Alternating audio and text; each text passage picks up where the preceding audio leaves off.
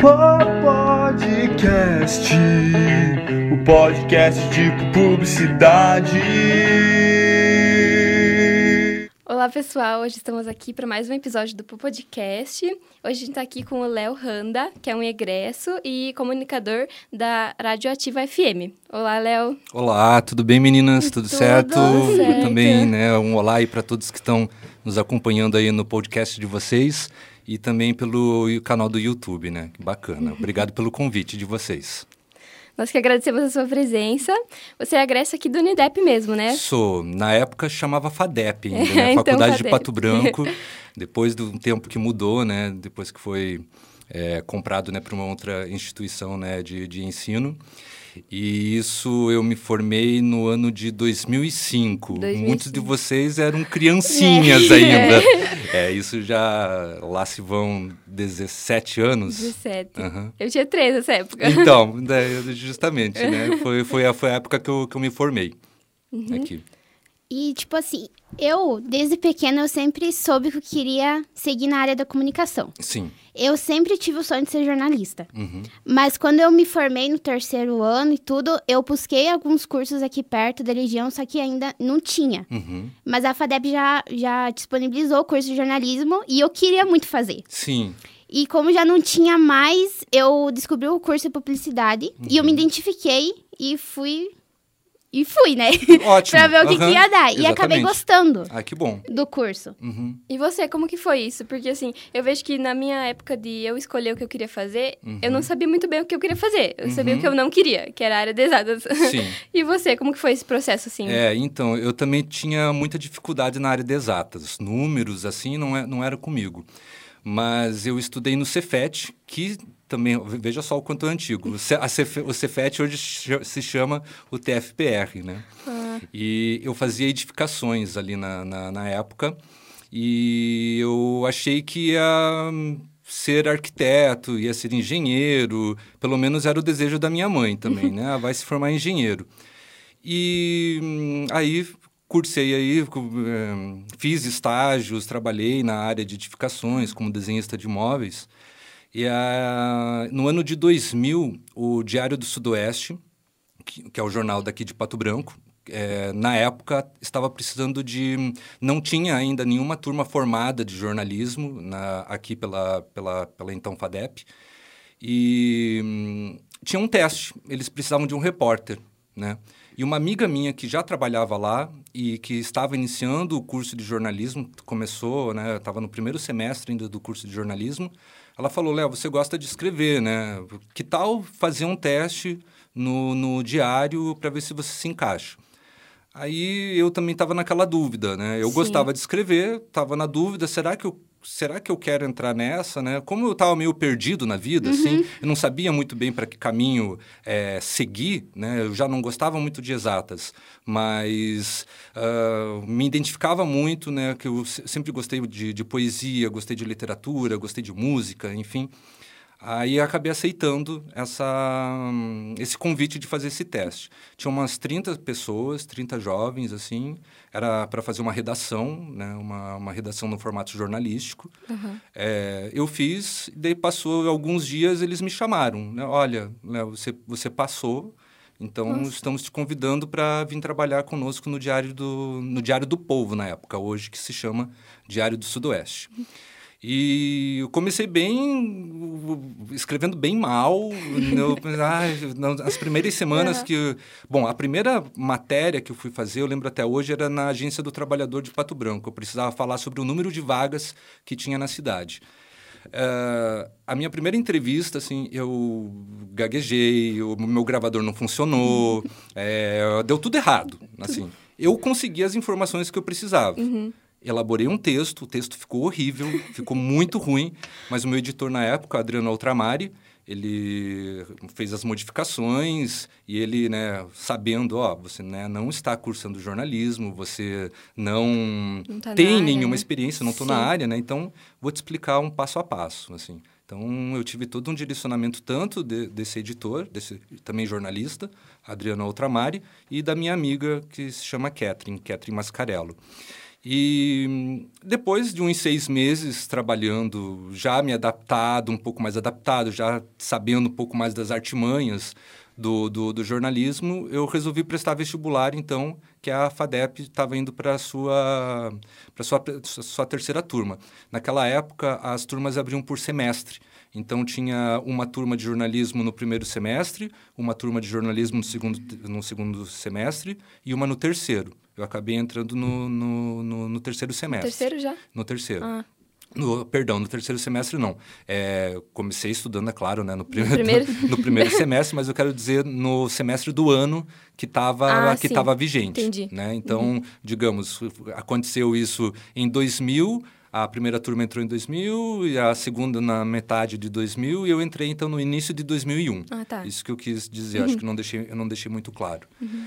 E acabei me apaixonando. É, conheci professores maravilhosos, é, já tinha essa é, particularidade com o texto, né? Que jornalista, além de ter esse faro de conseguir apurar o máximo de informações, conseguir sintetizar num, curso, num, num curto espaço de, de, de, revista, num curto espaço de jornal, de, inter, de hoje na internet, assim também. E então eu já tinha alguma noção e fui cursando e me apaixonando cada vez mais pela, pela profissão.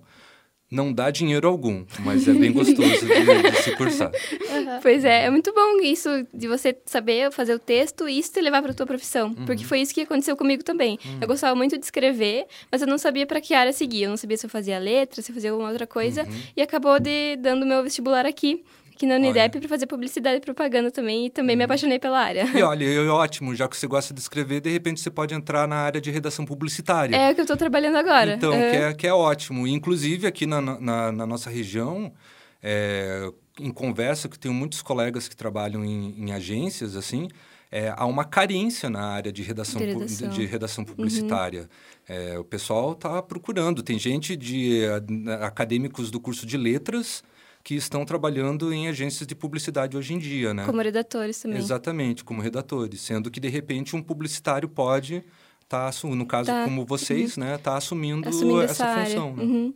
E assim, como foi? Você ficou quanto tempo assim nesse jornal?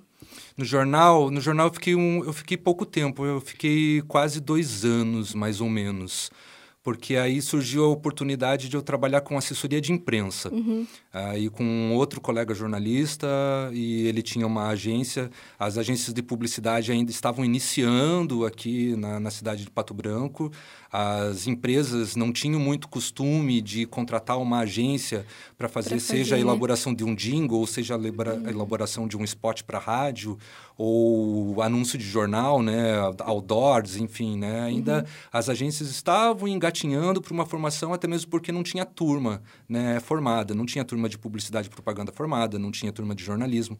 Ainda a comunicação, digamos, acadêmica estava ainda no seu processo embrionário, estava ali, tava ali uhum. no seu início, né? E então logo depois que eu saí, a área de assessoria de comunicação também era de assessoria de imprensa era muito carente na, na, na, cidade de Pato Branco. Eram profissionais que vinham de fora, de fora, ou eram radialistas que já atuavam um tempo que acabavam atuando como assessores de imprensa de alguma empresa, de alguma instituição. E logo depois que eu saí do diário, já deu a, a, a coincidência de eu começar a trabalhar conheci um outro colega jornalista chamado, chamado Marcelo Daletese. E foi uma área que eu também me apaixonei e gostei muito. Na assessoria de imprensa. Na assessoria de imprensa. A gente vê que aqui principalmente por ser uma cidade assim um pouco pequena, né, que a comunicação ainda não é tão é, agora sim, né, mas no começo uhum. era dificilmente ter alguém que contratasse era, né, era precário, agência. era precário, era às vezes nós precisávamos, precisávamos de alguém naquela época se fazia no Corel, né, no, no Corel Draw, era tudo no Corel Draw. É. Eram poucas pessoas que tinham conhecimento da ferramenta. É, existiam cursinhos na, na, na, cidade de Pato Branco por algumas, por algumas escolas é, profissionalizantes dentro da área de informática, mas mesmo assim ainda não tinha a, toda aquela questão de tipografia, cuidado com, com fonte, cuidado com imagens, tratamento de imagens, disposição, sabe? Tudo isso que a gente vê durante a academia, vê durante a, né, a faculdade, como deixar é, de uma maneira mais plástica, de uma maneira mais agradável a diagramação de determinada estético, peça. né? Exatamente, o conceito estético, Uhum. né? A parte justamente estética, assim. Eram poucas referências, pessoal que né, não tinha uma referência regional para se fazer. seguir, né? Então saíam muitos anúncios toscos, assim, né? De, com fontes variadas, com 20 fontes. A pessoa descobria que tinha várias fontes no CorelDRAW, queriam usar todas, todas. né? É, as pessoas elas não se importavam muito com isso, né? Não, não tinha esse senso estético, né? Que, nem- que é totalmente... é, o estudo de cores, por exemplo, né? Se usava qualquer cor, quanto mais colorido, né? É, fonte estourada, é, logomarca também estourada, enfim, era, era uma bagunça aquela época. Sim. Uhum. E hoje você trabalha como radialista, né? Sim, hoje trabalho como É, radialista. como funciona o seu trabalho lá na rádio? Bom, é, eu entrei na rádio por, também por um acidente, assim. É, eu sempre achei que ia continuar no jornal impresso. No, é, no caso, hoje, mais especificamente, jornal, ah, matérias voltadas à internet, né? O jornal impresso está quase que, que, que sumindo, apesar né, de que na- nas cidades menores, como é, Pato Branco, Francisco Beltrão, né? Tem o São jornal de Lourenço. Beltrão. São Lourenço também tem, tem, tem jornal. Aqui em Pato Branco também tem o jornal. E eu entrei na, na rádio depois que eu, eu passei um período trabalhando em agência. Né? Eu era redator, fiz redação publicitária, fiz atendimento, eu só não fiz direção de arte, mas dentro da, da agência que eu atuei, eu, eu fiz várias produção, fui para direção, fui para várias vertentes Tudo um pouco. de tudo um pouco. E hum, eu já estava meio de saco cheio assim da publicidade, eu estava tava enjoando e queria voltar a trabalhar com o jornalismo. E surgiu essa oportunidade da, da Rádio FM. Foi feito um convite para mim, né, por parte do diretor, para eu entrar, entre, in- integrar a equipe de jornalismo. Né? A princípio, eu iria fazer um, um programa jornalismo com mais quatro colegas, né? um negócio bem informal. A gente passa, passa, ainda é hoje assim, a gente passa matéria, discute, troca uma ideia, né? Eh, fala a respeito do tema que está que tá em pauta. Era para eu ser su suporte eh, jornalístico, né? Sim. É, durante o período da tarde também tinha um apresentador, tinha um locutor que escolhia toda a programação musical. Ele também trabalhava como diretor de hum, diretor artístico né, da, da emissora, que é o responsável para saber qual o gênero musical que vai entrar, que tipo de música que vai tocar mais, né? Ele que acaba fazendo a programação musical. E eu entrava também como suporte jornalístico dele. O tempo foi, foi passando, fui pegando gosto, fui me soltando um pouco mais, assim, e esse, esse colega saiu, fui ganhando mais espaço para fazer locução mesmo. Ah, mas eu não, eu não imaginava que eu ia trabalhar com, com, com locução Locução. né? E, e no fim tô aqui. tô trabalhando com, com, com, com locução, trabalhando com jornalismo e também é, fazendo uma parte de programação musical na, na Rádio Ativa. Uhum. E você, assim, você trabalha... Por exemplo, você tem vários programas no mesmo dia? Você tem um programa fixo? São dois. São dois? Na. Não, são três, melhor dizendo. Eu trabalho pela parte da manhã até as nove e meia com Ativa News, que a gente passa as principais matérias locais, é, estaduais e, e federais, e também, é claro, é, matérias internacionais, né? Sempre sim. tem discussão, tem que estar atento a tudo um pouco. De notícias, É, né? exatamente. Jornalista é aquele ser que não entende nada, mas sabe de tudo. é mais ou menos assim, né? A gente tem que estar ligado, né? Tem que saber, pelo menos, se a pessoa está falando sobre inflação, tem que ter uma ideia do que, que gera a, a inflação, né? Então, pela parte da manhã é o jornalístico, aí à tarde é, eu entro com uma programação musical até às quatro horas, que é o gênero que mais toca hoje em rádios, que é a música sertaneja Sertanejo. né? Que eu odeio.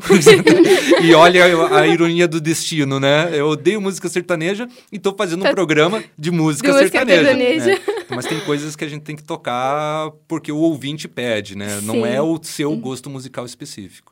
E aí um outro programa chamado Memorex, que é mais de músicas antigas, assim. Eu procuro tocar músicas que já saíram das, das rádios há 10 anos atrás, Ai, né? Então, por exemplo, hoje toco até músicas que tocaram no ano de 2012. Nossa, né? aham. Então, aí eu posso sim colocar um pouco mais do meu gosto é, pessoal nesse programa, que é mais voltado ao pop rock, a MPB, é, blues também eu, eu gosto de tocar bastante, jazz, alguma coisa. Uhum. É, é, ali daí cabe de tudo um pouco. Tem muita variedade, né? Tem, daí nesse caso aí tem mais variedade, não Uhum. é só aquela maciça música sertaneja é, no, Tudo no- igual. no rádio. Exatamente, para mim é tudo igual, todos os artistas são iguais, mas enfim. E você que tá ali nesse dia a dia, como que você vê a publicidade no rádio? Você acha que ainda tem bastante? Olha, é, eu, eu tenho até uma crítica com relação a isso, porque eu acho que quem trabalha em agência, é, os publicitários formados, pouco investem no rádio.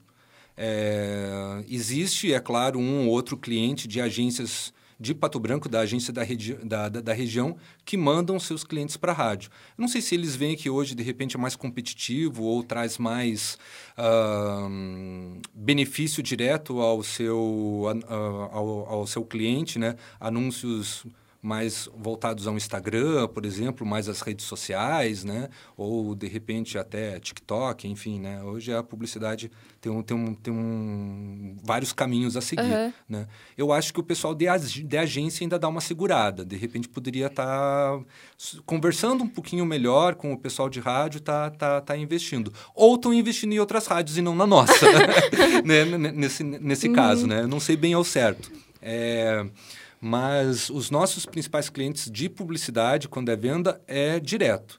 É a, vendedora da rádio que vai direto para um cliente específico, um supermercado, digamos assim. De repente, esse supermercado não tem é, agência né, por trás, já vai direto para a rádio. Então, eu acho que, que ainda, ah, ainda dá para explorar um pouquinho mais. Né? Eu não sei, às vezes eu, eu fico imaginando que é, tem algo. Às vezes as publicações.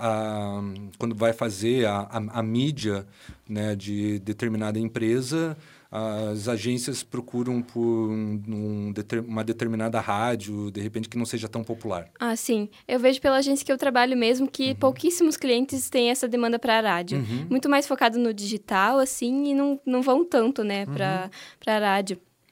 E já na cidade onde eu moro, Uhum. a rádio é bem popular É. pra qual, que- propaganda. qual, qual, qual que é essa cidade? Ah, Shoppingzinho. Chopinzinho. Chopinzinho, Então, aham. E Até- a sua, desculpa? Eu sou de né? São Lourenço. São Lourenço. Tá. Até porque lá na cidade não tem tantas agências de publicidade como tem, tipo, em São Lourenço, e aqui Uhum. em Pato Branco até mesmo. Até porque acho que só tem uma ainda Uhum. lá na cidade, mas ela ainda não faz todo esse trabalho que uma agência faz, entendeu? Uhum. E daí, por isso que a maioria das empresas partem pro rádio Uhum, mesmo. Aham. Exatamente, que é o, o meio de comunicação mais acessível e mais fácil e mais popular. Eu vejo que nas cidades menores, sim, a- o poder da rádio é muito forte ainda.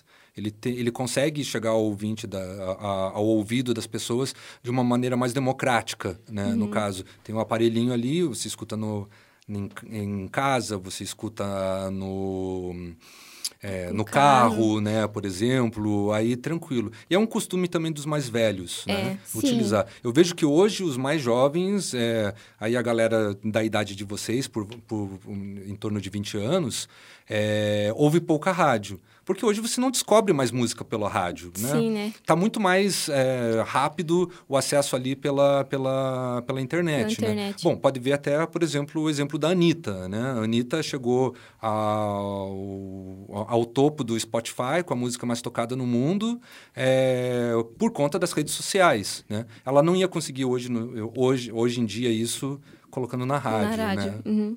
A Anitta estourou mesmo, né? Do nada, assim, ela come... quer dizer, ela começou ah, trabalhando, assim, mas agora ela é uma artista completamente É, global. é- ela é uma artista mundial, uma, uma mulher que conseguiu tocar num festival como Coachella, que é um grande festival, ela merece todo o nosso reconhecimento, assim, Sim. independente da discussão política que ela engloba ou não, ela foi uma mulher que batalhou, chegou lá, ai, porque o funk é só besteira, o funk é rebolar e não sei o quê. Muita gente fala disso, né? Fala, né, que quer fazer um comparativo. Gente, o pessoal aqui no Brasil rebola desde a década de 20. É verdade. Né? Uhum. Então, o que, que é? Só mais uma. Eu acho que é só pra denegrir a imagem É que o dela. Brasil é um país do funk, né?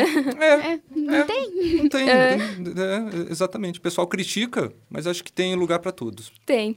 E graças à internet, né? Na inter... E o rádio, assim, como você disse, ele foi acaba- acabando caindo um pouco por causa da internet, né? Sim. E eles tiveram que se adaptar. Lá na minha cidade, por exemplo, para voltar, assim, eles Uhum. fazem, por exemplo, quando é programa ao vivo, eles pegam, eles disponibilizam um WhatsApp para que Uhum. os ouvintes possam interagir com o, com o, o locutor. Sim, Ou, ah, tam- ou também eles têm sites, né, onde eles disponibili- disponibilizam a programação também. Uhum. Como que você vê essa relação da internet com o rádio agora? Total. É, assim como teve aí uma convergência também do pessoal, porque assim, quem trabalhava antigamente, bem antigamente, né, décadas atrás, em jornal, acabou, ou melhor, em rádio, acabou migrando para jornal. Muita gente que trabalhou em jornal acabou migrando para TV.